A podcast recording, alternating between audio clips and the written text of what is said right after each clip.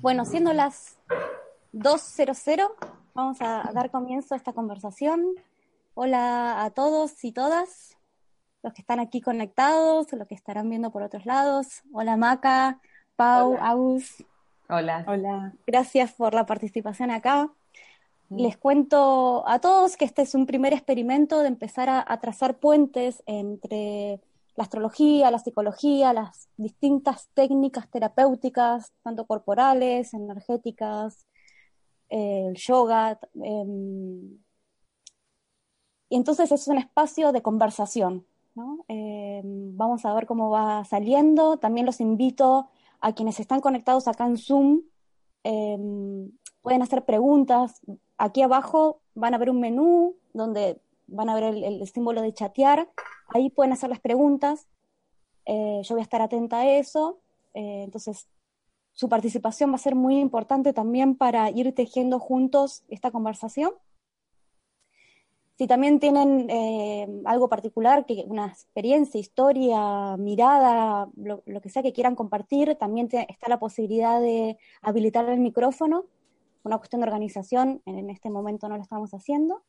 Eh, pero está habilitado, ¿no? Así que pregunten, eh, participen y bueno, me gustaría en principio eh, darle el espacio a las chicas para que presenten su trabajo. Ellas vienen trabajando con, con procesos terapéuticos y utilizando la astrología. Así que, mm, ¿querés empezar, Maca? Dale, dale. Bueno, Hola a todos.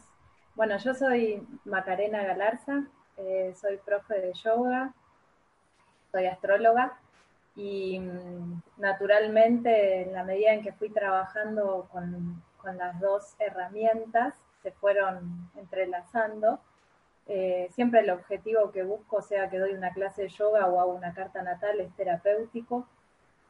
Entonces, lo que me empezó a pasar en, principalmente dando las clases de yoga y trabajando de manera individual con las personas, al saber su carta empecé a ver patrones eh, corporales que se ven en las energías de la carta natal. Y bueno, y de esa manera se empezaron a entrelazar las dos herramientas terapéuticas que manejo y, empecé a, abordar el proceso terapéutico de las personas teniendo esa información y también trabajando de forma intuitiva con lo que voy viendo, porque la persona se va transformando, va, viviendo diferentes experiencias y diferentes también dimensiones de su carta y la voy acompañando en lo que veo que va necesitando en el presente. Esa mm. es mi manera de trabajar, sea grupal o sea individual. Es, eso es lo que hago. Mm. ¿Quieres que cuente algo más, Sole? Del, eh, no, no sé si Pau o se quieren presentar también o, seguimos charlando desde ahí. ¿Se quieren presentar? Pau. Dale. Pau. ¿Vas vos? Bueno, voy yo, voy yo. Como dijiste, dale. Eh, bueno, nada, eh, mi nombre es Paula Rafa, soy astróloga y terapeuta Em, terapeuta corporal bioenergética. Eh, también combino otras cosas desde, la mirada terapéutica, pero principalmente desde el cuerpo. Y el, recorrido mío fue académico, después astrológico, después más ligado al cuerpo, eh, pero mm, como la mirada de la carta o desde la astrología me ayuda muchísimo a, a tener otro enfoque completamente diferente de la persona como una totalidad. Y la idea en el proceso terapéutico, la persona puede querer o no mirar su carta. No todo el mundo está abierto a trabajar desde la astrología, pero para mí es un mapa. Entonces, en principio es ver qué es, la que qué es lo convoca a iniciar un proceso terapéutico y desde ahí tenemos un norte, por decirlo de alguna forma. Si la persona está dispuesta a trabajar su carta, es manifiesto. Y lo expresamos en relación a lo que va sucediendo en el proceso terapéutico, cómo se manifiesta el cuerpo, y tratamos de hacer un link ambos, ¿no? ¿No? Porque es, o sea, yo le puedo dar una mirada, eh, mi mirada interpretativa de la carta, pero ahí hay una realidad física. Entonces ahí se teje junto. Y si la persona no está interesada, a mí me sirve como, como un norte para ver cuáles son sus defensas, cuáles son sus posibilidades, sus potenciales, dónde está más parado, dónde no, como este juego más ligado a los núcleos, a la luz, a la sombra. Eh, es súper interesante. Mm. Eh, bueno, nada, en principio eso. Ok. ¿Agus? Bueno, yo soy Agustina Merelo. Em, al principio, lo último que hice fue estudiar psicología y fue como lo que pude hacer como broche para poder dar más contexto a mi modo de trabajar. Eh, yo trabajo con pacientes, por lo general son semanales, cuando son pacientes de psicología, y a veces trabajo solamente con sanación, que no son pacientes semanales. Los pacientes semanales, por lo general, eh, Siempre levanto la carta natal, si me, les pido permiso para, pedirle la, información necesaria, y la levanto como una matriz energética que me cuenta de la persona. No con todo el mundo trabajo de la misma manera, si bien tengo mucha gente que me pide cosas en la carta y siempre es eh, marcar mucho un contexto de que no es una consulta, sino que es qué información traen ellos para poder empezar a mirar más patrones. Y el trabajo que hago principalmente está muy eh, pasado por el tamiz de la sanación energética y creo que eh, principalmente va de armar campos de una frecuencia mm, amorosa, vibratoria, que permita que emerjan lugares más defensivos o, o, heridas que vayan saliendo, habilitando y que en ese espacio se pueda ver como un contexto que permita una escucha más en compleja.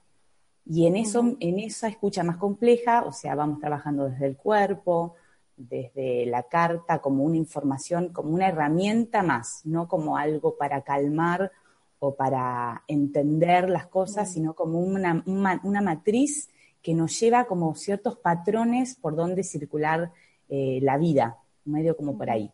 Entonces, de esa manera voy como uniendo la astrología con la psicología. Bien. Y el cuerpo no tanto como trabajo corporal, sino más como un trabajo corporal más vibratorio.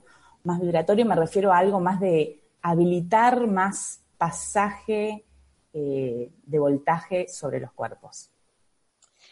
Ok. Se me vienen muchas, muchas preguntas, eh, porque de distintas maneras o, no, fueron nombrando el trabajo con las defensas. Eh, mi, mi, Primera pregunta para hacerles es, ¿pueden ver las defensas o posibles defensas en la carta natal? ¿Lo pueden, lo pueden leer esto de antemano? ¿Lo ven con la persona? ¿Qué, información les, les da la, carta natal respecto a esto? Y también, em, como si hubiese una distancia entre la totalidad que puede mostrar la carta natal del ser y una distancia de la realidad corporal. ¿Ustedes ven una distancia de la experiencia corporal y la carta natal como totalidad? ¿Se entiende mi pregunta? Sí, sí creo que sí. En tanto las defensas, la primera parte de la pregunta, yo siento que yo puedo hacer como una hipótesis con lo que sea la carta. Puedo hacer una hipótesis mirando la luna, mirando por ahí el nodo sur, una hipótesis, pero que siempre tengo que escuchar qué me trae el paciente. O sea, para mí es clave ver con qué se identificó, porque con qué se identifica es lo que me va a contar con qué hizo conciencia y el resto va a venir como sombra o destino o vínculos, o sea, va a venir desde el afuera. Y entonces desde ahí puedo empezar a ver cuál es el patrón que hace de eso, pero más como mirar con qué hizo una identificación defensiva yoica. ¿A, qué te refieres con patrón? Al patrón que hace. Como un movimiento, porque digo, si me mm. refiero a defensivo yoico, porque el yo empieza a ser como un patrón constante que va tejiendo un cuerpo, una modalidad, hace, hace una respiración, hace un tono de musculatura, y que eso mismo va generando, en, el en la repetición va siendo como un patrón, y entonces va armando un tipo de vínculo afuera también. Como un tipo de respuesta corporal, vincular, que está que, uno lo puede leer en la, en la, carta quizás, pero después eso tiene una realidad corporal, una respuesta corporal. Sí, una respuesta corporal y una respuesta emotiva y una respuesta casi diría de, forma de pensar, ¿no? como, se, va, mm. como se arma un patrón en todos esos aspectos. Claro. Un tipo de pensamiento, un tipo de emoción, pero como mm. decía Agus, es una hipótesis. Ves esto y después hay algo que, te, que, trae la persona que podés corroborarlo o podés decir no, me tengo que parar en otro lugar completamente distinto. Mm. Claro. Mm. En, mi caso es como trabajo desde el yoga y las posturas, es muy maravilloso ver la postura de la persona, el hábito corporal de su postura, ¿no? Y, y, lo que me pasa a mí es que hago al revés. Primero recibo a los practicantes, empiezo a trabajar con ellos y voy intuyendo, me voy dando cuenta más o menos. Esta persona es más de agua, esta persona es más de fuego, eh, qué sé yo. Y después miro las cartas y ahí me voy dando cuenta. Como que lo hago al revés. Primero entro desde lo intuitivo y ahí voy descubriendo los patrones. Eh, y lo que, lo que trato de acompañar a las personas es eso, como reeducar principalmente la postura corporal, que eso les va a reeducar la manera de pensar, la manera de sentir y va a permitir que esa persona pueda integrarse a todas las otras dimensiones de su ser que está dejando afuera por haberse identificado con una pequeña dimensión de su ser que en general tiene que ver más con la luna o con el elemento dominante de la carta con la que la persona se identificó y eso lo deja como si fuera en, un movimiento repetitivo, que es lo que llamamos patrón, y la, lo deja, la deja la persona como encapsulada en algo y poco creativa. Y en el cuerpo se ve en sus dolencias, en sus contracturas, en sus dificultades para respirar o para estirar, lo que sea. Entonces ir llevándolo hacia las otras eh, dimensiones hace que esa persona pueda estar más íntegra. Mm. claro que supongo que es lo que vos decías, Agus, de, que atraviese más voltaje. Claro. Yo pensaba eso como una postura de yo, un asana o cualquier cosa, cualquier estado que invite a que algo pueda abrir a, otro tejido, abrir como a que algo se empiece a respirar de otra manera, que empiece a, a poder vislumbrarse de otra manera, ¿no? No para cambiar y solucionar, sino como para empezar a sospechar si es tan así como algo se lo relata del yo, ¿no? También. Claro, sí, totalmente. Como algo también de la capacidad de la presencia corporal, ¿no? Como la presencia en, la, en la, respiración, eh, en el sentir el cuerpo, en el, en el, contacto de las piernas con el piso, algo de eso. y, y, con el trabajo, no sé, vos nombrabas, Maca, el trabajo con los elementos pueden ver tendencias. Bueno, también Maca comentabas también en, el trabajo con el yoga eh, en, otro momento que por ahí las personas con cáncer fuerte en la carta eh, tendían como a cerrar el pecho, digamos, oyendo como los elementos o lo que nombraba Pau de, las piernas, pueden ver determinadas tendencias, si hay, si hay más aire, es menos contacto con la tierra o... Sí, sí, sí, sí, sí, sí, sí, sí. Sí, muchísimo. Sobre todo, sí. Dale, dale, Pau. No, si hay mucho aire, es, eh, muchísima dificultad eh, para, para que algo se silencie, básicamente, y haga contacto con el cuerpo. Mm. Eh, mm. como, como, un silencio ligado al registro, no, no mm. como un, silencio que anula. En ese sentido sí lo veo. También hay algo de, de, la, de la tierra, que a veces también hay una distancia con un registro emotivo, o el fuego, o, o, el agua con otro tipo de contacto, con una diferencia en la calidad de contacto con el cuerpo. mm. eh, eh, sí se ve. Mm. Sí, a, mí me pasa que, por ejemplo, tengo como que se me va revelando desde los elementos, después puedo ir más al detalle de si la persona es de Capricornio o es de Tauro, va a ser diferente el estilo de tierra, ¿no? Pero como que hay una, un, un grosso eh, biotipo que tiene que ver con el elemento dominante de la carta natal, que es algo que lo descubrí recibiendo personas y dándome cuenta que al que le, por ejemplo, al que le propongo colgate en el arnés y va y más o menos kamikaze se tira de cabeza, seguro que es de fuego. Es como muy arriesgado. Al que le dan, claro, y, le pregunto, y sí, soy de Sagitario, me dice, ¿no? Y después, bueno, calculo la carta y sigo el proceso con esa persona, sabiendo que, bueno, eh, eso, tiene como esa tendencia que es divina, mandada, todo, pero bueno, tal vez estaría bueno darse cuenta que se puede trolar o romper la cabeza o algo así. Y así cada, cada, los cuerpos de agua son cuerpos delicados.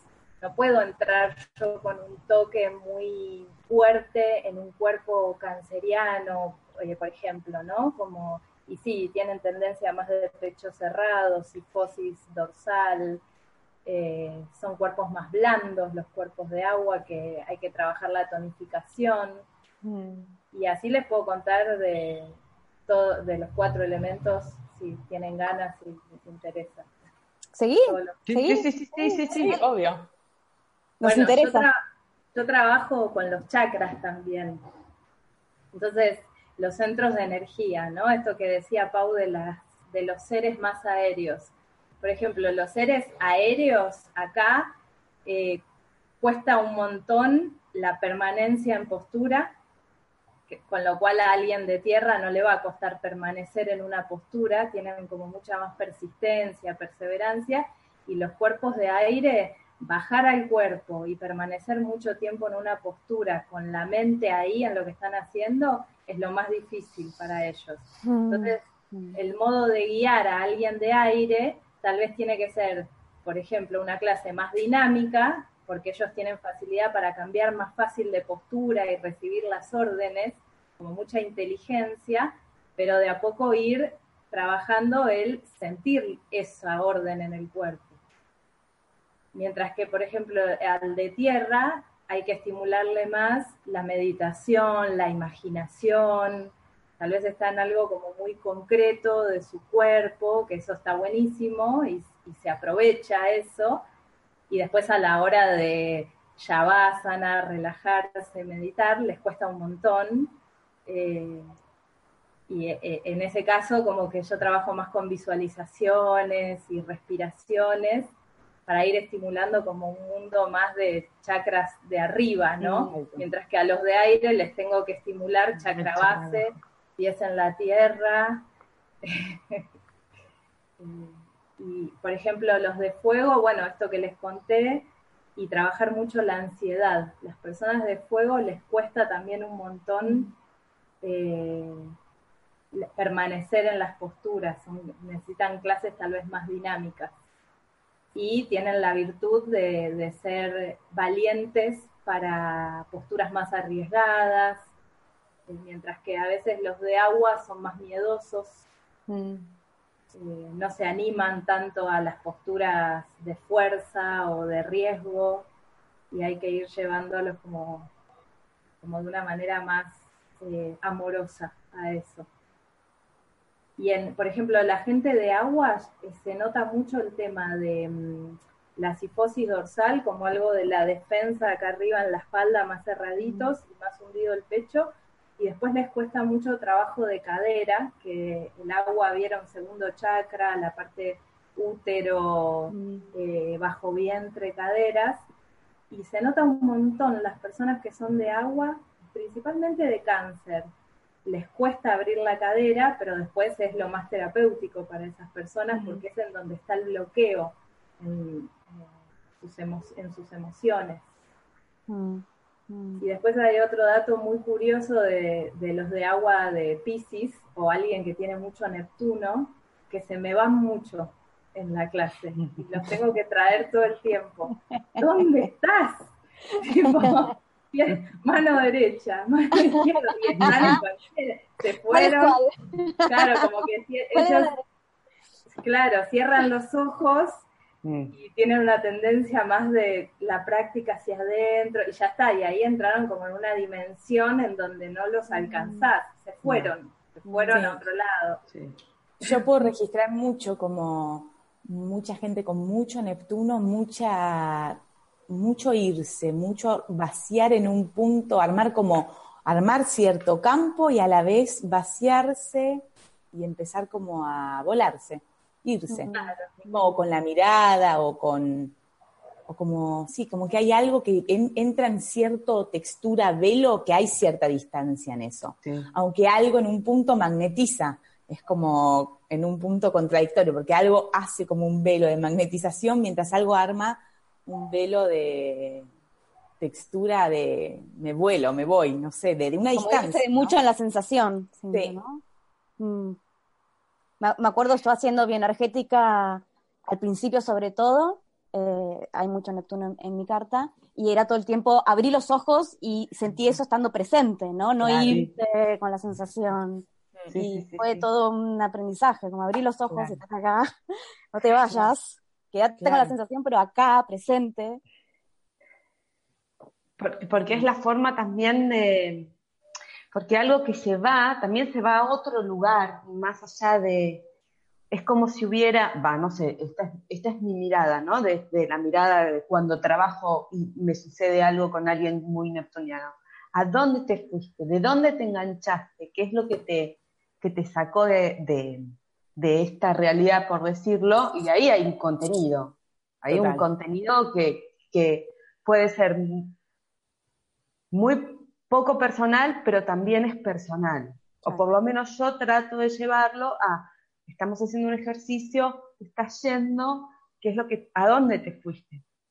Y poder sentir aquí y ahora tu cuerpo presente mirándonos, que eso es un montón, porque también hay muchísima capacidad de, sensitiva. Y cuando hay un registro del cuerpo y se, se abre esa capacidad sensitiva, es espectacular. Me mm. imagino para los neptunianos, ¿no? no sería mi caso, pero bueno. ¿Cuáles son tus eh, energías, Pau? Uy, mis energías son Sol en Capricornio, eh, Luna en Acuario, Ascendente en Virgo, eh, mm. pero tuve que hacer una rectificación de carta y estoy estrenando carta. Ah, ¿e-, ¿este es el estreno? ¿Y de dónde, quién eras vos antes? Antes era un sol en cuatro, ahora solo soy un sol en cinco. Ok, claro. Y aquí estoy. Que aquí, estoy. sí. Saliendo al aire. Saliendo al aire. Muy bien. Eh, ¿Vos, Maca, y tus energías? Yo soy, eh, yo soy sol en Géminis, en cinco también. Ahí estamos. Eh, luna en Capricornio y ascendente en Acuario. Y yo soy Sol en Sagitario, en 5 también. no, de verdad. Luna en Tauro, ascendente en Cáncer. Lo estaba planeado. Lo estaba planeado, literal. Estoy tres horas en quinta hablando. Muy impresionante. Claro habíamos compartido en un momento también eh, poder compartir las energías, porque uno está hablando desde ahí, ¿no? Como las miradas que estamos compartiendo, eh, cada una va a estar compartiendo desde, desde su, su carta. sí, de su carta, de su ser, desde su cuerpo también, ¿no? Sí.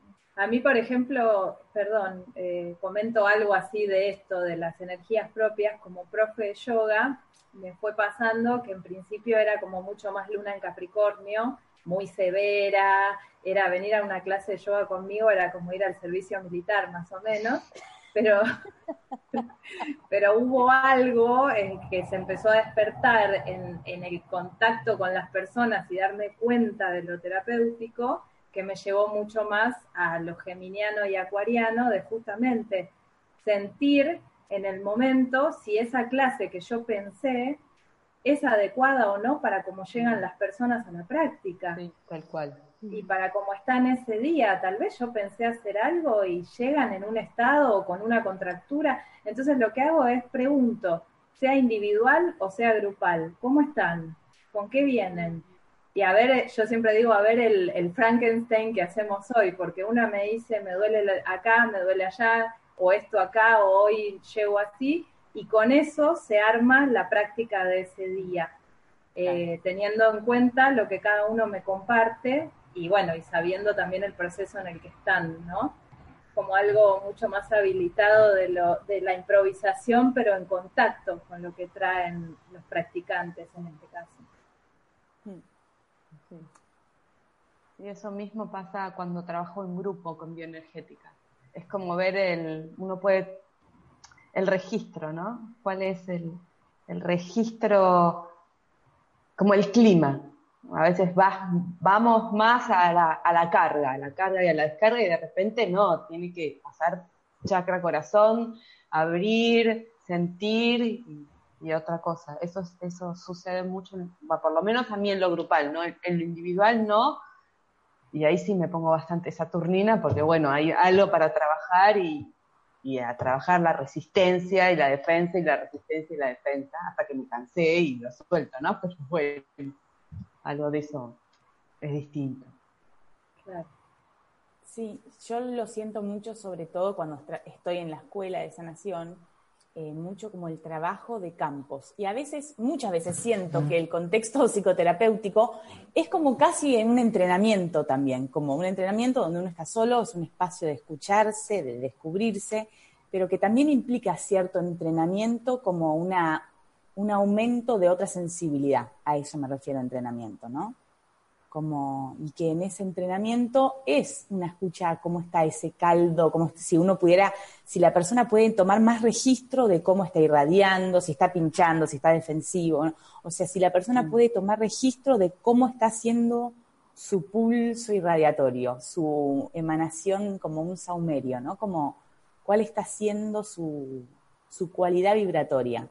Y siento que eso sí es un entrenamiento y que hay algo muy que va por ahí y que en las cosas, en las prácticas corporales y cosas así, eh, implica como un aumentar el registro. Pero vos decís entrenamiento para la persona. Claro. O entre... Ah, sí. Sí, sí, estoy yo ahí, es como, como Pero es como la concientización de su estructura, por decirlo de alguna manera. Claro.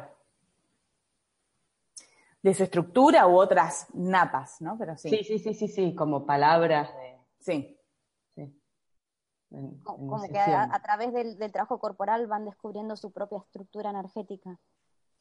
No sé si su propia estructura, pero por ahí el modo en que tiene una tendencia a volarse o una tendencia mm. a congelarse, ¿no? Como si pudiera tomar registro de lo que sea que le está ocurriendo. Como algo de lo que decías antes, ¿no? Hacer consciente ciertos patrones. Sí. Claro, porque recién escuchaba a Gus y me parecía algo tan de un registro tan sutil, digamos, pensaba, digamos, cuánto uno tiene que registrar a veces las defensas, quizás, ustedes díganme cómo trabajan, ¿no? Para llegar a un registro cada vez más sutil, casi como desde el tejido, ¿no? De, las, o, de las emanaciones más energéticas, o eso es un registro bien corporal. No sé si pueden explayarse un poco más sobre esto. Para mí va junto, o sea, para mí una persona cuando hace un tope vincular desde una idea, porque te está hablando y te dice sí, pero, y ya ese sí, pero es como la pausa posible, implica todo una textura en el cuerpo, un tono en la voz, implica un tipo de respiración. Para mí va todo junto eso. Y que si uno mm. puede empezar a entrarle, a veces siento que es como que cuando pelas una fruta, a veces pelas un pedacito de una fruta y se te corta y cada dos minutos tenés que meter el cuchillo y volver a pelar y tenés que volver a meter el cuchillo y a veces algo entra y empieza a salir como de un modo que, que sale, ¿viste? Como cuando pelas una palta que salió bien, que hace ¡plup! y sale como toda la, no tuviste que estar con la cuchara rascando y como si hay veces que si algo puede entrar en profundidad y, y, y con un nivel de profundidad que sea tolerable, o sea, que no genere un nivel de angustia, que la persona vuelva a rebotar y armar un tope, como si se pudiera ir, si algo pudiera entrar y ver como más un patrón general. Y eso es como deshuesar un pescado, ¿viste? Cuando sacás de pronto todo y sale todo el espinal, ¿viste? Como una cosa así. Y que muchas veces en lo, en lo grupal se da otra posibilidad de ese tejido.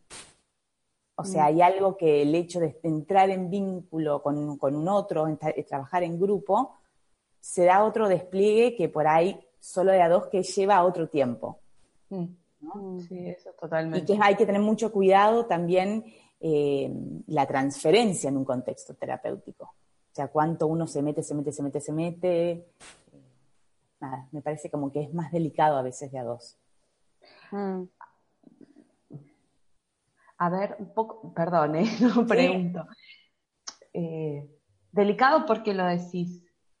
Delicado porque me parece que puede tener como una tendencia a quedar algo más polarizado o más reactivo que en un tejido de varios otros cuerpos podrían respirar esa reacción que se arma. Eh, uno ahí tiene un rol, tiene una función, entonces mm. también tiene que tolerar eh, ser proyectado ciertas cosas. Entonces me parece que cuando hay otros, o sea, cuando hay otra gente, más participantes en un grupo, por ejemplo, terapéutico, hay algo que se puede respirar de otra manera, que sería posible que teniendo un rol de coordinador de ese grupo, eh, pueda respirarse, tolerar, aparecería más repartida de otra manera la carga. Sí, sí, sí, sí, sí, te entiendo, te entiendo. Te entiendo lo que decís, sí. sí, en ese sentido es tal cual. Eh, igualmente lo transferencial es inevitable. Inevitable. Y, es una posibilidad también. Total.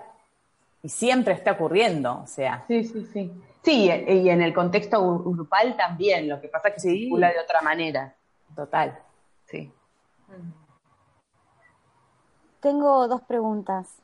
Em, se me olvidé esto, ¿no? ya no me las acuerdo. Ya, no me, ya me las acuerdo. No, porque escuchándolas pensaba como, como, por lo que decían, como si la reacción fuese algo grupal, como la carga, en realidad, la carga que uno siente de manera personal en un cuerpo personal eh, es también grupal. ¿Cómo, ¿Cómo es la carga grupal y la carga personal en un cuerpo? ¿Se entiende? Más o menos, entiendo. Eh, ¿Cómo es la carga grupal y cómo es la carga personal? Digamos, lo que uno está sintiendo como que hablaban de la carga grupal o que eh, grupalmente se puede circular la carga. ¿Dónde queda lo personal ahí? en la sensación corporal de un cuerpo personal? ¿Es una carga personal o es una carga grupal o son las dos cosas? Para mí son las dos cosas. Actúan en grupo, cuando estamos hablando en grupo, ¿no? Para mí son las dos cosas. Hay algo que, que circula, que es grupal, que resuena en lo personal y lo personal circula. Es como eh, la experiencia en el trabajo de grupos de bioenergética es que hay como un campo o, algo que irradia, que, lleva a, algo que es completamente invisible, que es más ligado a la sensación, como una cualidad que se está expresando, que es, podríamos ponerlo una cualidad más em, ligada a la carga o algo más potente o algo que está más bajo, y después ahí lo personal también va, eh, entrando y, lo grupal se va metiendo. Es, vos propones un ejercicio viendo el contexto grupal, ¿no? Como decía Maca, yo a veces también pregunto, yo trabajo eh, con una colega, Natalia Fiet, que es colega bioenergética y astróloga también, trabajamos juntas con Nati y preguntamos, ¿no? Bueno, eh, ¿cómo están hoy? Una palabra. Y de ahí, entre lo que sentimos y lo que escuchamos, hay una propuesta. Y eh, ponerle que sea un ejercicio de eh, golpear o de revolver almohadones, que implica un, un clima particular. Y después vas a ir viendo quién eh, le agarra pánico, quién empieza a revolear, y eso es como lo personal de lo que está sucediendo o ya sabes que a tal le va a dar miedo y de repente, no, no le dio miedo. Bueno, ahí vamos a ver cómo, cómo, cómo circula la clase, en realidad esa información que está dando esta persona que es distinta a la que pensaba. Claro. Eh, algo de eso, no sé si. A mí, se me viene como que, la, como que carga siempre hay. Es imposible creer que no hay carga. O sea, nuestros cuerpos son energía y implica una carga energética. Lo que se me viene es que hay como múltiples dimensiones. Es como la carta natal. Es un recorte hablar de la propia carta natal de uno. O sea, es como, bueno, trazamos acá arbitrariamente un recorte, pero siempre sabemos que está implicada, entretejida, ¿no? Eh, con un montón de otros seres que nos cruzamos y es como un tejido de cartas. Entonces creo que lo que cuando hablamos de campos también es lo mismo y que la carga también es así y que eso implica como tolerar mayor multidimensionalidad en, lo que vamos hablando, ¿no? Que rápidamente el lenguaje es tramposo y nos lleva a querer definir binariamente tu carga, mi carga, me cargaste, uy, qué mala onda, o esas cosas que achican mucho la complejidad. ¿no? Claro, claro, claro. Claro, porque de hecho, digamos, escuchándolas, pensaba, ¿no? El contexto terapéutico, el espacio, y, como decías también, Agus, como un espacio también de entrenamiento para algo que sucede cotidianamente, ¿no? Como las cargas colectivas y cómo uno eh, reacciona a eso, de alguna manera. Total. En, la experiencia que yo tengo de trabajar grupal a través de la práctica del yoga, lo que voy observando de esto de las cargas es que las personas existe como un, una sintonía de colaboración que es totalmente inconsciente, ¿no? Pero que es lo que se da cuando practicas en forma grupal.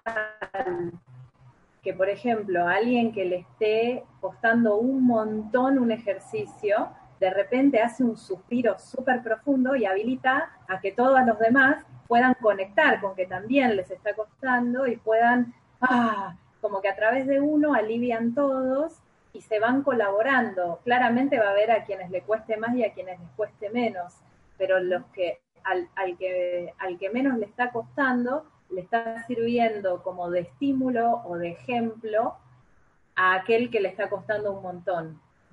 Siempre pasa eso, yo observo eso que tal vez el que, el que al que le sale más fácil un ejercicio estimula a que al, el otro que se hubiera rendido al segundo uno lo intenta, por ejemplo, mm. porque se siente, puede armarse competencia también, puede armarse modelo, pasa de todo, ¿no? Y más en yoga se arma mucho esto de me tiene que salir, pero mm. de todos modos estás sirviendo como estímulo para que el que no se está animando o no le está gustando hacer eso, al menos lo intente.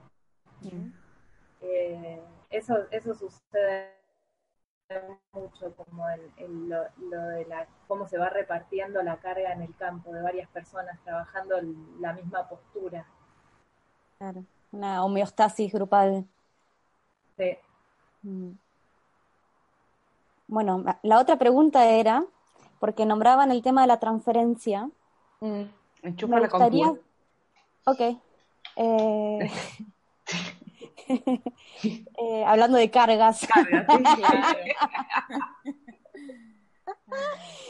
Em, si pueden explicar un poco más ah, de qué se trata la transferencia y eh, si encuentran relación, si, si es que la hay, con la sinastría, que es la comparación de cartas, con la del terapeuta, que en este caso serían ustedes. Digamos, ¿qué relación hay entre la transferencia y los pacientes que llegan a la consulta?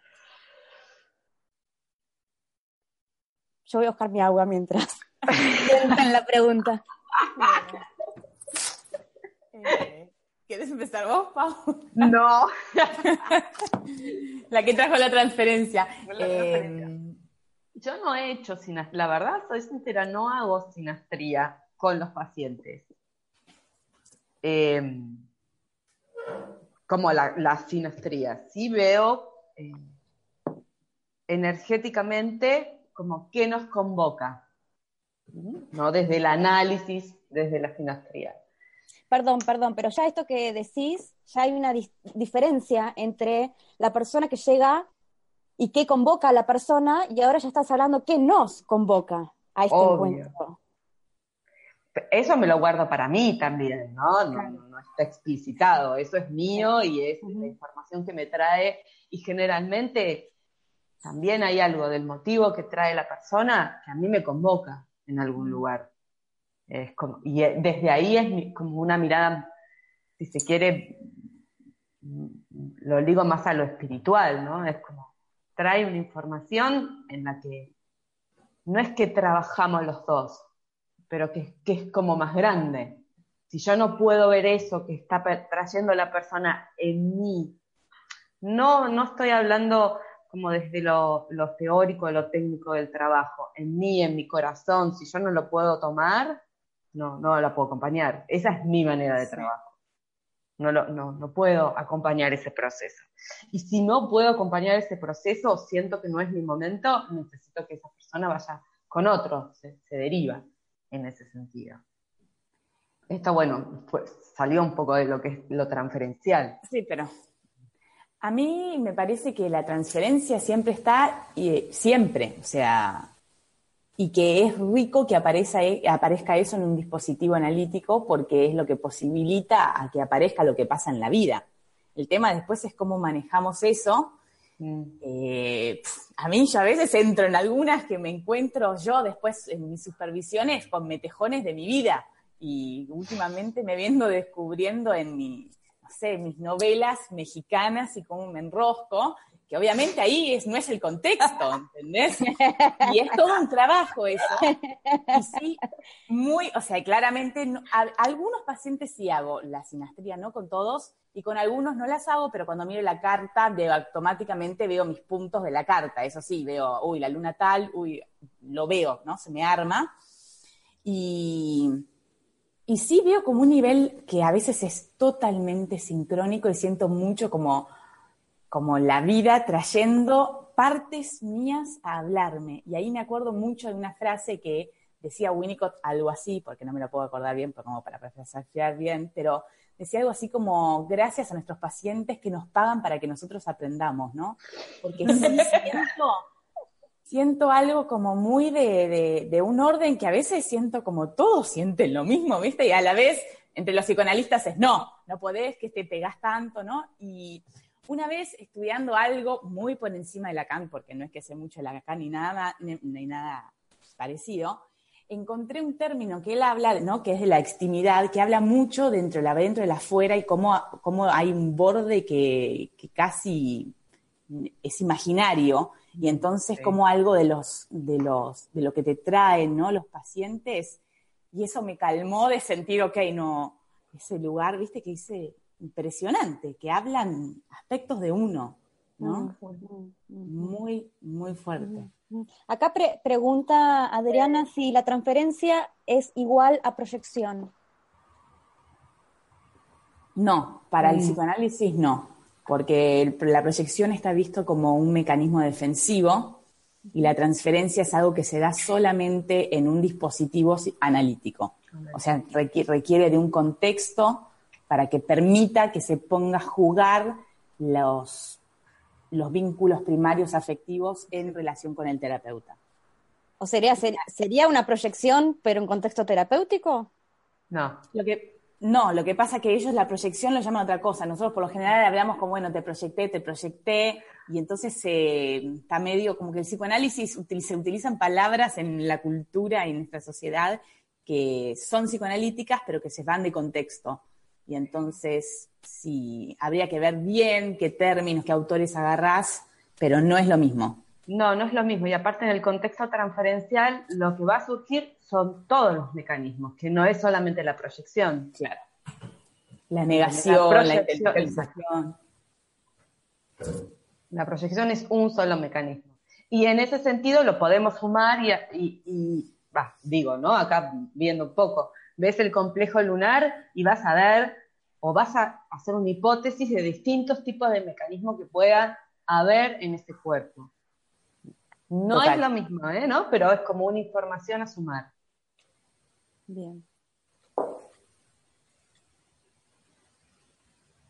Yo siento que es como un poco al revés en un punto, como si fuera como este trabajo con el de Maca, ¿no? Como si Maca va más por lo que puede ver, más como por lo directo en un punto, como otra entrada y como si en la terapia viene como para el camino como al revés, no sé, siento como algo medio, como una cinta de Moebius que si la agarras por los distintos lados se hace, uh, ¿no? Como, Sí. Sí, diferente me pasa cuando trabajo en consulta astrológica. Ahí es otra cosa totalmente distinta a todo lo que les vengo contando, que, que es más cuando trabajo como yoga terapeuta, ¿no? Cuando yo hago consulta astrológica, ahí es otra cosa para mí, es como otro contexto, eh, sesión, conversación con la persona, las cartas, siempre miro un poco la sinastría y, ahí me pasa completamente lo que dijiste, Agus, de eh, agradecer internamente lo que esa persona me empieza a abrir y todo lo que me empieza a contar y la temática y lo que le está pasando, porque sí o sí. tiene que ver con algo que a mí me está atravesando o a alguien cercano o algo y veo completamente esto de cómo nos codestinamos y cómo realmente la consulta astrológica es vincular y es perfecta, sincrónica, eso, eh, es, increíble eso, así que siempre es abordo al consultante desde un agradecimiento profundo. Mm, sí, sí, pareciera que mm, que lo sanador es, justamente el encuentro y, me parece que descentraliza un poco el rol del terapeuta en la propia consulta. ¿Les parece eso también? Sí, sí, si podés estar ahí, totalmente. También es... Eh, sí, dale, dale. Ah, igual siento que a veces eh, bueno, una cosa es una consulta y otra cosa sería un contexto terapéutico. Yo casi consultas astrológicas no hago. Pero en contexto terapéutico me parece que a veces ese rol cumple una función y está bueno que se sostenga. O sea, no sé, dependiendo en qué fase, ¿no? Me parece que... Pero ¿cuál es la, diferencia entre la consulta y, el contexto terapéutico? Yo no trabajo como una consultante que vengo, te, te cuento durante una hora y media información y chao. Yo a lo sumo, si la persona quiere traer algo de la vida, me trae algo y empezamos. Con lo que él trae, empezamos a mapear, a entender, a, ver qué, para esto pasó, esto como tener una historia, ah, no es la primera vez, empezamos como a meternos en algo para que la persona también empiece a poder hacerse cargo de su propio proceso y que él empiece a entrenar el, uy, pero esto otra vez, o sea, ¿qué onda? ¿Qué me pasa esto otra vez? Y sobre mm. esas preguntas empezar a entrar en una información de empezar a sospechar si no habrá algo ahí para, aprender o comprender o empezar a leer de otra manera esa situación que siempre la lee desaterminada. Y desde ahí entra la astrología. No mm. de que yo te traigo información y te cuento sobre vos. Mm. Claro, yo como... no va desde ahí, en un punto. Eh, al menos en un principio básico, después necesitas la historia para que te la traiga. Totalmente. Sí, yo por ejemplo, como no soy psicóloga, eh, cuando trabajo en consulta astrológica, trabajo exclusivamente como astróloga y trato de tener como bien en claro eso.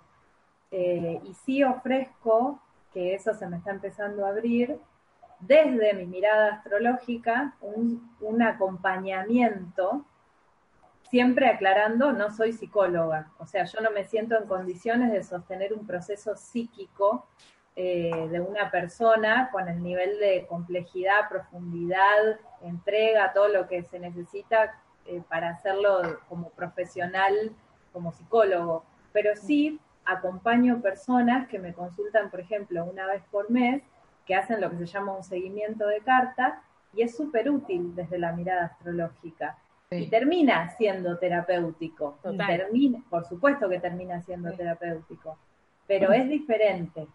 Eh, no, no me siento con las herramientas como para acompañar un proceso psíquico desde ese lugar, sí desde la persona poder comprenderse a sí misma, comprender sus patrones repetitivos, sus mecanismos, desde la devolución astrológica que yo le pueda dar y por supuesto teniendo en cuenta esto del vínculo.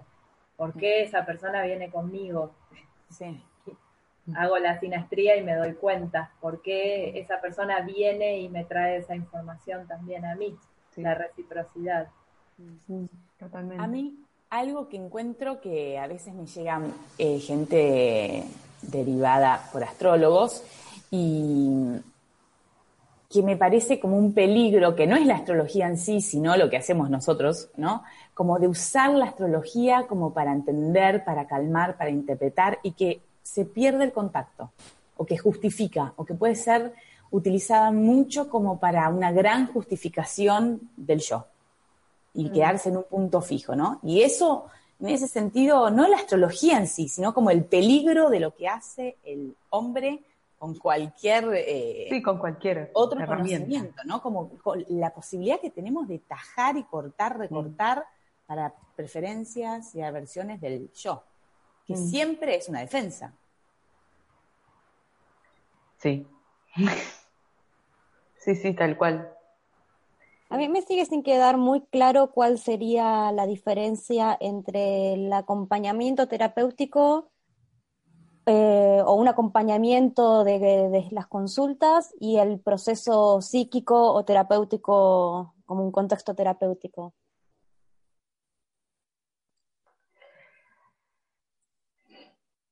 Em, a ver, te digo lo, como yo trabajo. Cuando una persona viene a ver su carta, viene a ver su carta. Y em, toda la información que puedo ver en ese momento y la que puedo compartir la comparto y eh, no, he hecho seguimientos de carta, porque cuando pasa esa instancia ya empieza un proceso terapéutico. Y es empezar a profundizar en su historia y en su vida y en su aquí y ahora los mecanismos, eh, si se quiere, desde, desde el contexto donde yo aplico la, terapia, que es eh, bioenergético.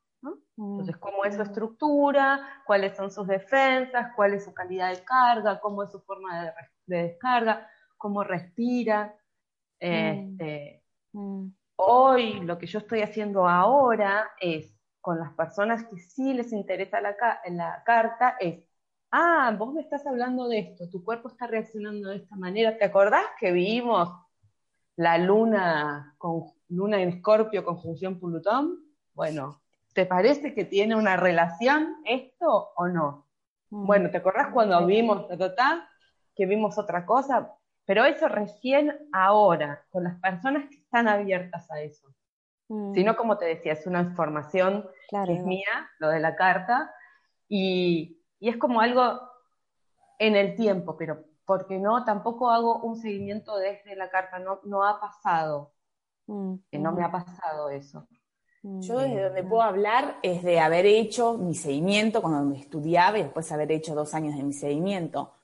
Pero, y la diferencia era, al menos así como comparando lo que yo viví y lo que yo hago, em, era como trabajar mucho mi carta, pero no era un contexto terapéutico eso. Eso era un montón de información donde se veía, yo procesaba, pero sobre eso me pasaban un montón de reacciones, un montón de cosas que porque las vea no significa ni cerca que las puedo cambiar, ni respirar, ni tolerar, ni, ni nada de eso, y como eso, buscar otros espacios de todos los pataleos que le pasan a múltiples partes por enterarse de otras cosas. Claro. ¿no? Como, y, de, y de ver como mucho más en entrejido también con de mi carta con otros vínculos muy allegados en ese momento, eh, o de ver muchos ciclos, progresiones, y yo eso no lo veo acá, salvo que esté mirando un tránsito en momento o algo puntual, pero casi que esa información es mucho más para mí que para el paciente. Mm. que veo eso es, por ahí es un pantallazo, un algo muy por encima, pero eh, muy, mucho más transparente ese, mm. ese pasaje. Mm. O sea, como el mapa no es el territorio. Sí mucho más de escuchar al paciente. Mm. Igual creo que también, esto lo hablo sin, conocimiento, ¿no? Pero también es qué, es lo que a la persona lo lleva a una instancia u otra y eso también es completamente válido, ¿no? Porque eh, imagino, o por lo menos me pongo en el, en el lugar de, de, de, haber hecho un seguimiento y es decir, esto es un conocimiento personal, esto es profundizar algo que abre. Y generalmente en, el contexto, o por lo menos en la mayoría de las personas que vienen a consulta terapéutica, hay un motivo de consulta que es una situación ligada a una crisis. ¿no? Mm. quiere decir que uno no haga, no, eh, no, inicie su camino en la astrología a través de una carta en una situación de crisis, porque generalmente es así, hay una pregunta muy grande que, que nos lleva a, acercarnos a la astrología desde el lugar de hacernos la carta. Pero también ahí está ahí el, el, registro de la persona y, y, su necesidad de profundizar por un lado o por el otro, que me parece completamente válida, ¿no? Sí, yo agregaría a crisis agregaría también cambio, ¿no? Porque a veces el cambio no es desde la crisis. Sí, sí, entendiendo crisis como posibilidad de cambio, crisis como oportunidad, pero bueno. Claro, claro.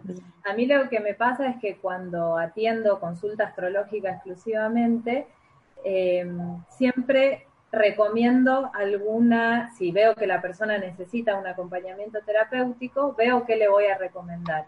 Entonces, te voy a recomendar, hacer, te recomiendo que hagas terapia bioenergética, bueno, ahí. Mm. recomiendo que hagas yoga. Hay, hay un montón de personas mm. que les recomiendo que hagan yoga. Como que yo lo que siento es que desde la astrología uno puede acompañar a una persona, que es un poco lo que están diciendo, en el darse cuenta. Mm.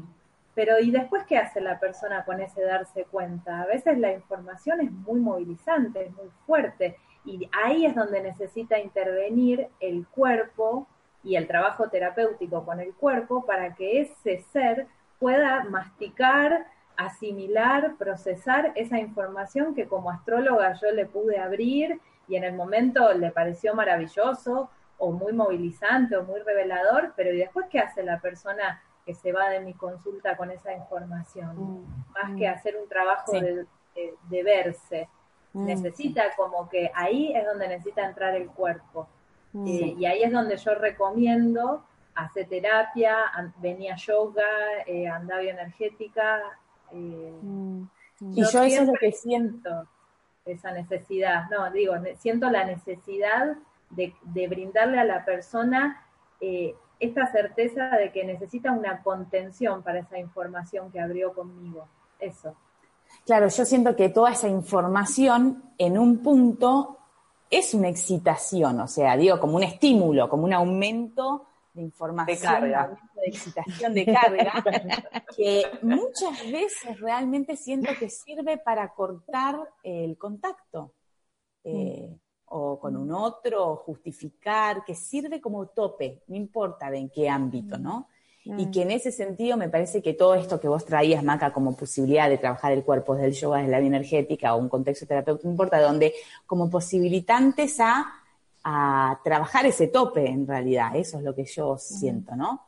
Porque, porque realmente es algo que nos excede, y que lo tomamos para nosotros, pero es mucho más complejo que, explicarse mm. a uno mismo la carta natal. La astrología no es eso que digamos, en un punto. Sí, digamos, apoyándome en el, en el ejemplo que había compartido antes de, del irse, como del cuerpo, eh, digamos, sería la, la, la, diferencia de una consulta astrológica que la persona me dice, tenés la tendencia a irte, que en el trabajo corporal de estar ahí y que me digan abrir los ojos y sentir esto aquí ahora. Esa sería como es la vivencia, es la experiencia en el momento de que te estás yendo. y, esto, cuando, perdón, Maca, ¿y esto en qué momento te pasa? ¿Eso te pasa en la vida? ¿no? ¿En qué momento? Como, algo de unir. Sí, no solamente acá, ¿no? Lo, que les, les iba a compartir es la sensación que yo tengo, es como que yo siempre cuando viene alguien y me pide carta natal, yo propongo dos encuentros. Le doy la opción a la persona de elegir o no, pero yo siento que, que si en un encuentro le hago una devolución de carta natal a una persona, es como dejar a un bebé que salga solo a gatear a la calle. Yo lo, lo vivo de esa manera, como una cosa de, por favor, eh, dejé a alguien en un estado de máxima vulnerabilidad que salga solito, como dejar a un niño que se vaya solo caminando, ¿no? Como una cosa así. Entonces yo siempre les digo que vengan dos veces. La mayoría de las personas, por una cuestión económica o porque no saben bien lo que es abrir la carta, eligen venir una sola vez y después terminan volviendo. Y ahí es, y, entonces por eso, aunque vengan una sola vez, es lo que yo digo. Entonces te recomiendo que esto, por ejemplo, hagas constelaciones, yoga, bla. Como que siempre necesito que esa persona después le pueda dar la mano a alguien para seguir elaborando eso. Pues si no es como eso, como un bebé en pañales que sale solito con toda esa información siento que no es responsable dejar mm. a alguien así. Eh, al menos yo no, me da, no me da la sensibilidad para hacer eso. Mm. Ah, y otra cosa que les quería contar es que trabajo con una psicóloga que me manda a sus pacientes. Ah, Entonces, claro, porque a ella le aporta un montón, son ah, como atajos. La carta natal da información que luego ella puede darse cuenta de en la vida de esa persona y por dónde entrarle y qué laburar. Entonces la carta le da como atajos a la psicóloga. Claro. Yo en momentos a veces pensaba, bueno, que otra persona le haga la carta natal y después yo los atiendo solo como psicóloga y puedo hablar sin tener que, porque en un punto hay algo que abrís, que contás de la carta y a veces eh, veo bastante, sobre todo cuando vienen derivados de astrólogos, estudian astrología, bueno, contame mi carta. Y es como, no, no, el contexto no es eso, es trae algo, trae algo vos y podemos ir viendo, mapeando, o sea, podemos, pero no es yo te cuento, yo te traigo el material, ¿no? Como que, y a veces yo jugaba con esta fantasía, bueno, derivo a alguien que le haga la carta y después yo quedo libre de esa función, ¿viste? Pero porque sí, a la vez trae mucha información y cómo no apagar la apetencia de, de ir buscando y generando y trayéndose como material en vivo, en proceso constante, ¿no? Sí. Pau, ¿vos querías decir algo? No, no, no, algo de, lo que decía Maca, que me parece buenísimo, aparte como un diálogo común entre la psicóloga y, vos, como algo de una interconsulta, porque más allá de lo que veas en la carta, también hay una percepción de ese cuerpo que llega y la devolución que podés hacer del cuerpo cuando llegó, del cuerpo cuando se fue, de lo que fue pasando, me parece súper rico eso. Mm. Sí, sí, está buenísimo. A mí me encanta la interconsulta.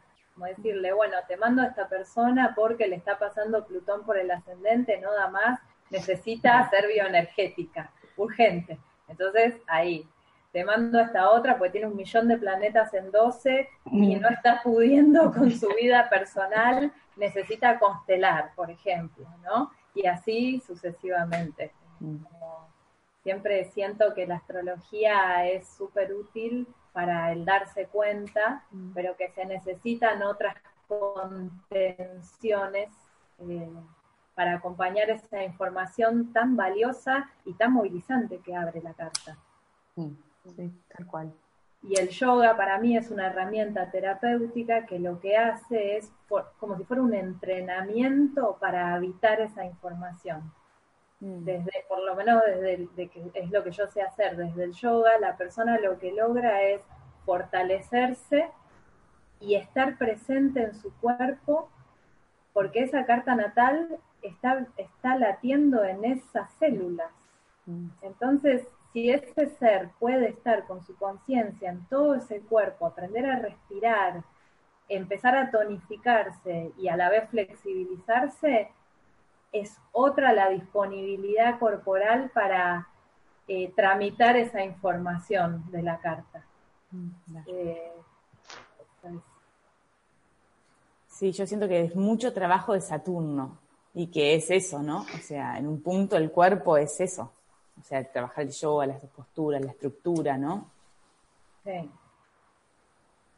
Sí, y aprender a sentirse también, porque a veces al yoga se lo ve como algo un poco como o rígido o algo de como más, sí, la postura no sé qué, pero el viaje hacia adentro que te implica y de empezar a sentir lo que te está pasando eh, con la respiración y con la propiocepción se llama, que es como enseñarle a la persona que en el momento que está moviendo un dedo, se dé cuenta de lo que está haciendo, qué le pasa cuando mueve ese segmento corporal, qué le genera emocionalmente, qué pensamientos le dispara, es como eso, ir desarrollando la integridad que les decía antes.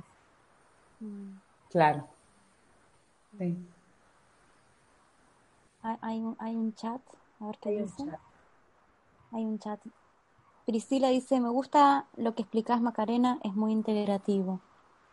Ahí voy a, voy a aprovechar este momento eh, para que nosotras también hagamos un respiro e invitar a los participantes, hay 16 personas acá en Zoom y también algunas personas comentando en, en Facebook.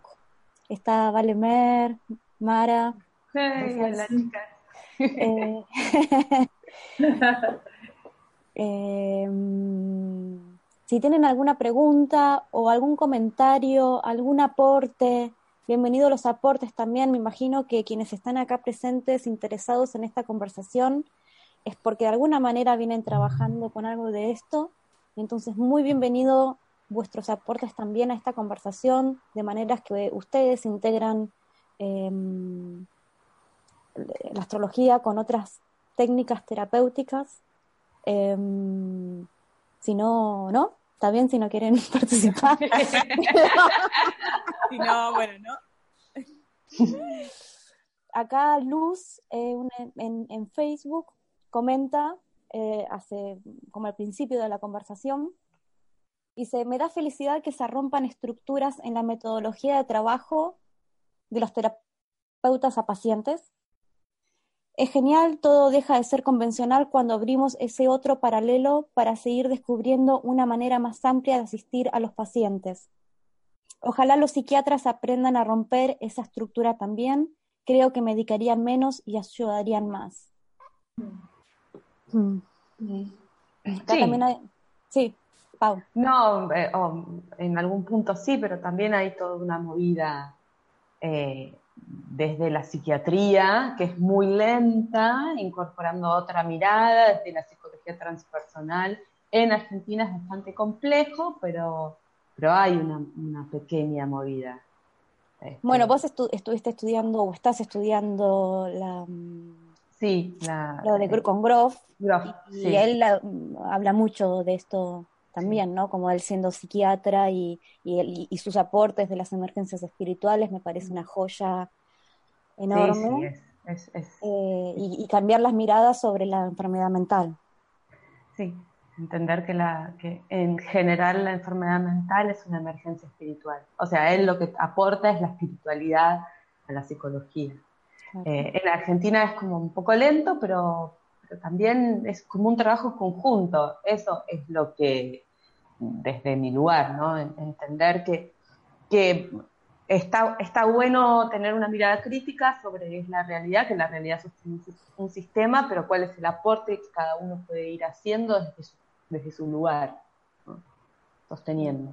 Mm, bien. Acá también Ezequiel Sánchez dice, soy astrólogo y estudiante de psicología, muy interesante escuchar las diferentes propuestas. Eh, también Verónica Hoplin está con la manito levantada, porque esta es opción, si alguien quiere hablar, como en las clases, uno levanta la mano, un emoticón, pero no sé si esto es un error, estoy chequeando que, quieras hablar, no sé si me puedes decir por chat y, habilito el, micrófono, si no, seguimos. ¿Alguna pregunta, otra consulta?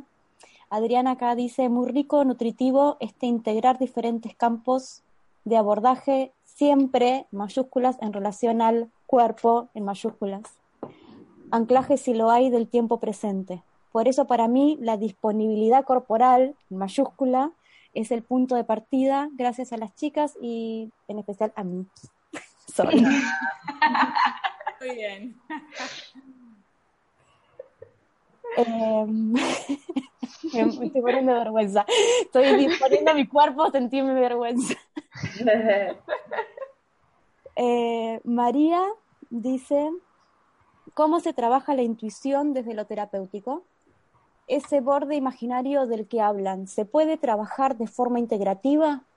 ¿En qué ayuda el desarrollo de la intuición, entre paréntesis personal y desde los pacientes? Wow, ¿Cómo se trabaja? No sé. ¿Querés que repita la primera pregunta? No, no, no, ah. acá la tengo en el trabajo. Ah, ¿Cómo se trabaja la intuición desde lo terapéutico? Em, ese borde imaginario del que hablan se puede trabajar en forma integrativa, en qué ayuda al desarrollo de la intuición personal y desde los pacientes.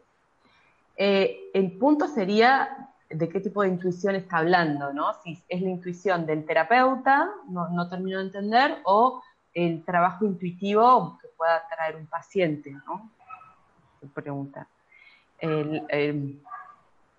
Yo creo que la intuición, por lo menos desde eh, mi registro corporal, desde mi trabajo, la intuición pasa mucho por lo que yo estoy sintiendo en el cuerpo, ¿no?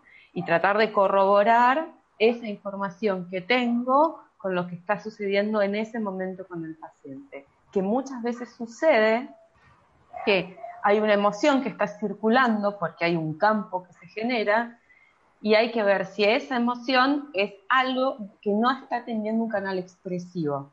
¿no? En una postura determinada la persona le está sucediendo algo y no habilita un canal expresivo. Entonces, hay, en ese campo hay, hay otro cuerpo que está resonando. Hay una devolución y un trabajo respecto a eso. Desde ese lugar es lo intuitivo. También me pasan otras cosas otro tipo de información que no puedo contextualizar eh, demasiado, como decir, ¿cómo se me ocurre hablar con un paciente de Game of Thrones y hacer un paralelismo con todos sus personajes internos? No sé, bien esa información. Mm. En, el sentido de que también hay, hay, un, hay un colectivo que va circulando, ¿no? Entre, entre todos hay un diálogo común. No sé si me fui por las ramas y contesté la pregunta, no tengo idea. ¿Vos, Agus, querías decir algo? También trabajo, o sea, interpreté la pregunta también de la misma manera como lo intuitivo en tanto como es mi acercamiento y que creo que implica de un vacío y de ver si, y tener mucho registro, si es una reactividad o si hay espacio con lo que me está diciendo y en ese caso ver si es posible llevarlo y chequearlo, no darlo como una aseveración acerca de algo del paciente, ¿no? Como, bueno, a lo sumo traer como estoy, esto está pasando también y ver si es el momento, contexto como para llevar esa información. Desde ahí lo intuitivo, ¿no? Pero creo que, que, lo intuitivo tiene que ver mucho con una disponibilidad, con si hay espacio para, para ir registrando lo fresco, lo nuevo, lo que va a estar pasando ahí en vivo. Sí. No sé si esa fue la pregunta, si quiso preguntar eso o si la intuición del paciente, ¿no? Ahí, contestó, Mariana dijo ambas. Sí, pero cuando Pau preguntó al principio a qué se refería con... Claro. Mm, mm. Sí, sí, sí. Mm. Acá ya Carmen Torres en Facebook comenta, la intuición está en el cuerpo espiritual, es esa vocecita interior que nos dice, hazlo o no lo hagas, y forma parte de la conciencia espiritual, o me equivoco.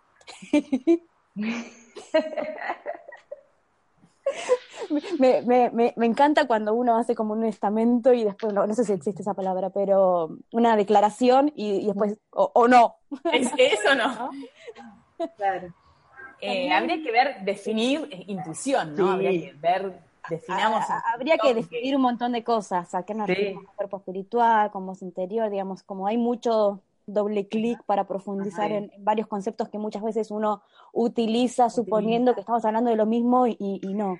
Mismo, volviendo, perdón, hablamos del concepto de carga y desde dónde estamos hablando del concepto de carga, ¿no? ¿Desde dónde? Si es porque hay alguien que me está cargando o porque estoy llenando de energía mi cuerpo, de energía vital, de vitalidad. Que también, ¿no? O sea, carga es vitalidad y también puede ser ¿Qué sería carga, alguien me carta? Carga, ¿es vitalidad? ¿Carga es vitalidad? Pregunta, porque no, yo creo que no toda carga implica una vitalidad. O sea, no me parece que sea lo mismo un aumento de carga con vitalidad. ¿Puedes explayarte un poco más? lo que puedo explayar es que me parece que hay distintos tipos, o sea, la vitalidad para mí pasa en el cuerpo por una fluidez. Para mí la vitalidad implica una mm. fluidez. La intensidad, por ejemplo, no me parece que sea vitalidad, por ejemplo. Hay una, para mí hay una diferencia entre intensidad, vitalidad, carga. Ahora, o sea, si yo pienso, digo, vitalidad implica algo que circule, que circule y que lleva el cuerpo en una fluidez, una, algo fluido. La intensidad se me viene como si algo se apretara en un punto, ¿no? Como si algo achicara como el agujero de la manguera y, y sale como más agua, como, como que algo se apretara un poco más en la intensidad. Sería como un exceso de algo. Claro, podría ser. Como acumular en menos pasaje, o sea, acumular voltaje en un cuerpo que tiene menos espacio, entonces se tensa. Y mm. la carga, para mí hay distintos, distintas maneras. Una cosa es cuando vos estás haciendo, un ejercicio, salís, corres aumentás tu carga del cuerpo etérico y estás aumentando carga vital y estás entrenando el pulso etérico para que cargue de, se cargue de energía vital. Y otra cosa es cuando me cargo porque me acumulé, no pude procesar y estoy embroncado y encapsulado. O sea, son distintas cualidades. No sé, digo habría que ver acaso. Sí. Sí, me, me, quedé, me quedé, me quedé procesando, ¿no? Perdón.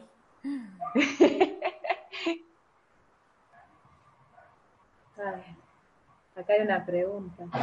Sí, acá para antes, Maki, y bueno, si hay puntos suspensivos, intuyo que, hablando de intuición, intuyo que el, el el nombre sigue, pero acá el programa lo cortó. A ver, para. Em, dice, muchas gracias chicas por esta exposición y por compartirla. Paula habló que cuando interpreta una carta no le dice al consultante todo lo que ella ve. ¿A qué se debe eso? Muchas gracias otra vez por la oportunidad. A ver, em, muchas veces vos preparás una carta, un montón, y tenés un montón de cosas para compartir, y la persona viene y solamente podemos trabajar una sola temática o dos. Entonces, no es que hay un ocultamiento de la información, sino hay que hay una posibilidad de que determinada eh, información pueda circular. Eh, si, otra no, ¿qué sentido tiene? ¿No? Eh, mm. y ahí sí hay una expresión, me parece que hasta acá vamos bien. Si querés podemos seguir profundizando y si no, esta es la información que en este momento puede circular. Mm. Eh, en ese sentido. Eh, sí. Eh, también en, esa instancia, o sea, esto llega a través de decir, no, tengo que decirle todo al consultante, le voy a decir todo, todo, todo. Y después se va, como decía Maca, un bebé que no sabe caminar en el medio del de callado. La carnicería psíquica. Claro. Sí, sí, sí. Ah. Entonces, y también no es que, a ver, en el sentido, eh, lo que interpreto, es lo que yo veo desde mi lugar, desde mi energía, desde mi carta, desde mi momento, que también es recortado, ¿no? Mm, mm, mm. Em, perfecto, muchas gracias. Una, una escorpiana la que pregunta. Sí, claro. leía la... que te estás quedando con el paciente. Claro, que no lo dices. Eh, eh. Todos tenemos esa parte, así que. Obvio, sí, sí, sí. primera. La, la, gran pregunta de, de, los, de algunos consultantes: ¿qué más ves? ¿Qué más ves? ¿Qué me estás diciendo? Y saben lo que le pasa a esta geminiana con esa pregunta, las ganas de responder. Pero justamente lo, lo, profesional es lo que dice Pau. No tiene ningún sentido que responda a esa pregunta si es una información que no es pertinente mm. que se abra en ese momento, que esa persona no la va a poder ni procesar. Menos es más. Es sí, tal cual. Yo siempre respondo, ¿quién pregunta ahí? ¿Quién pregunta ahí? Ese, ese como ¿Quién es el que está queriendo controlar ahí todo? Acá Priscila también es un comentario, pregunta, ¿consideran la intuición como una parte de la energía del corazón para llevar a cabo la terapia, tanto la psicológica como la astrológica? Me perdí en tu, me perdí, ah, ahí está, ¿consideran la intuición como una? Mm. La intuición como una apertura del corazón. Para mí... Yo coincido, algo de lo que decía Agus, es como un vaciarse. Claro, claro. Eh,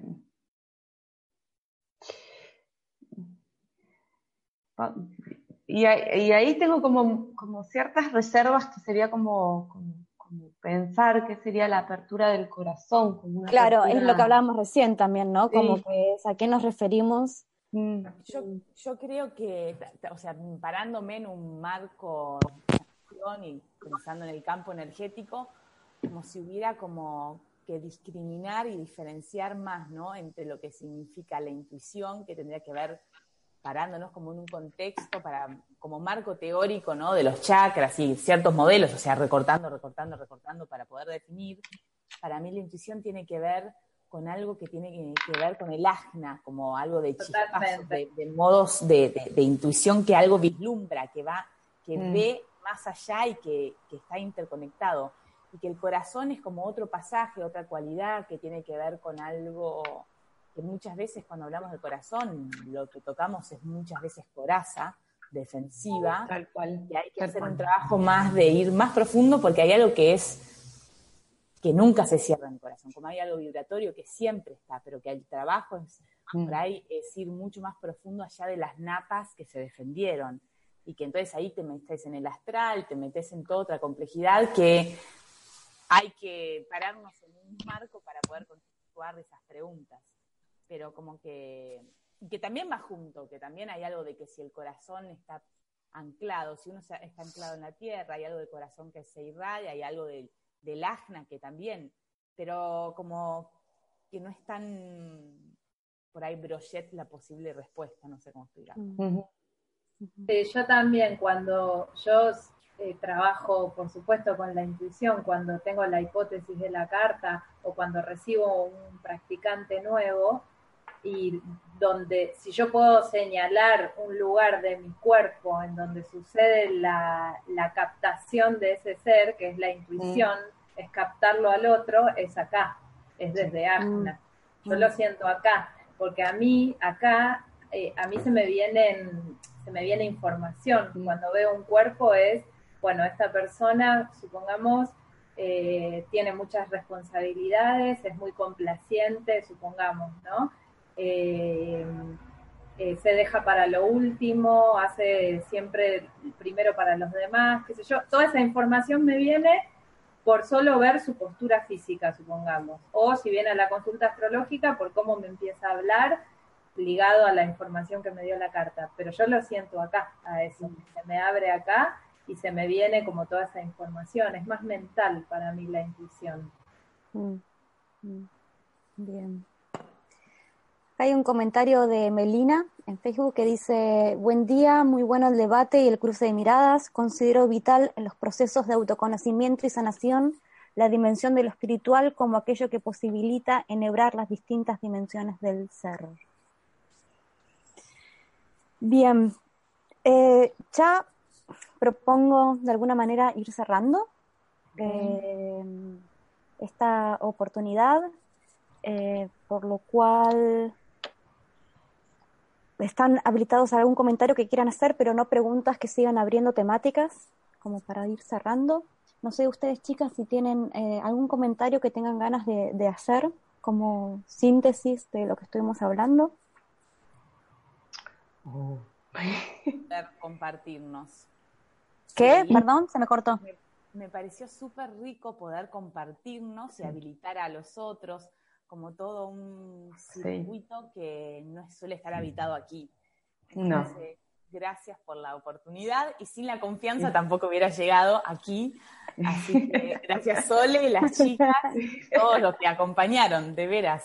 Eh, me parece súper rico. Y que algo del, viste, de lo, de los Solave en Quinta, eh, también lo disfruta también, ¿no? O sea, no se expone, pero después lo disfruta.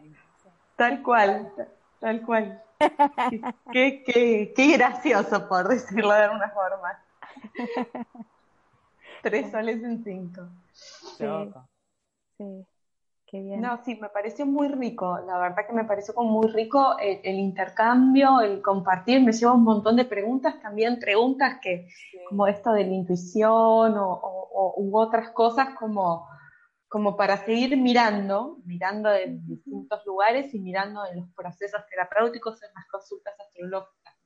Como esto que compartíamos antes de, bueno, sentarme a ver qué, o sentarnos a ver qué es lo que hacemos y, de acá como un montón de información de, uh, bueno, ¿y esto acá cómo es? ¿Cómo sería? Mm. ¿Cómo es para mí? ¿Cómo es para mí ahora?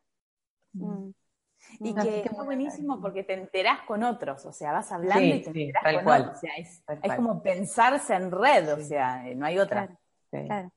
Bueno, esta es un poco la idea, ¿no? De por eso hablábamos como de laboratorio, de experimento, para empezar a, pensar juntos y, trazar puentes juntos, sobre todo em, la astrología con otras herramientas terapéuticas, ¿no? Ese vendría a ser como la temática que, nos reúne, ¿no? De ahí se pueden habilitar muchas cosas y, las escuchaba y pensaba, bueno, necesitamos hacer ya un, segundo encuentro para todo lo que se abrió acá, continuarlo, ¿no? Y, también hay otro comentario de, Melina que dice, queremos otra compartida, ¿no? Como la, propuesta es que sea este es el, inicio de, una serie de encuentros futuros que, irán sucediendo porque por lo menos desde mí, pero ahora ustedes también lo están diciendo, evidentemente es, es, colectivo la necesidad de, estas conversaciones, mm, de estos compartires en red y de compartir miradas, y aprender juntos.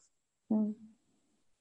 Gracias, Ole, ¿eh? por la fuerza de convocar, de mandarte y de sostener algo así como... De convocar tres soles en cinco. Literal, verlo. seguir lo que convoca. Qué loco y debería decir qué cuerdo, o sea, claro, Tal cual. Súper lindo. Gracias, gracias a todos. Y a todos ahí, a todos, todes. A todos. A todos. sí, sí, yo me la pasé muy bien también, así que buenísimo lo que fuimos atravesando juntas y los compartires. Muchas gracias por acceder a la invitación y a las, ideas, la receptividad para que esto suceda. Y gracias también a todos los que se unieron a participar. Ahí también varios comentarios, hermosas charlas, agradece compartir, eh, así que seguimos compartiendo y gracias a todos y hasta la próxima. Hasta luego. Chao. Gracias. Adiós. Gracias. Ah, paren, paren, paren, paren, paren, paren, paren. ¿Dónde pueden encontrar la gente que se quiera comunicar con ustedes? ¿Dónde, cómo se comunican? ¿Dónde las encuentran? Eh, en Facebook, con sus nombres. Facebook, eh, o Instagram también. Ok. Eh, con tu nombre. Puede ser con mi nombre, Macarena Galarza, y mi espacio se llama Espacio Tierra. Así que con, con los dos me encuentran. Bien. Pau, Aus en Facebook con vuestros nombres. Yo creo que soy Aus Merelo, con doble L. Bien. Y Paula Rafa, con una sola F. Con dos F, perdón, con dos F.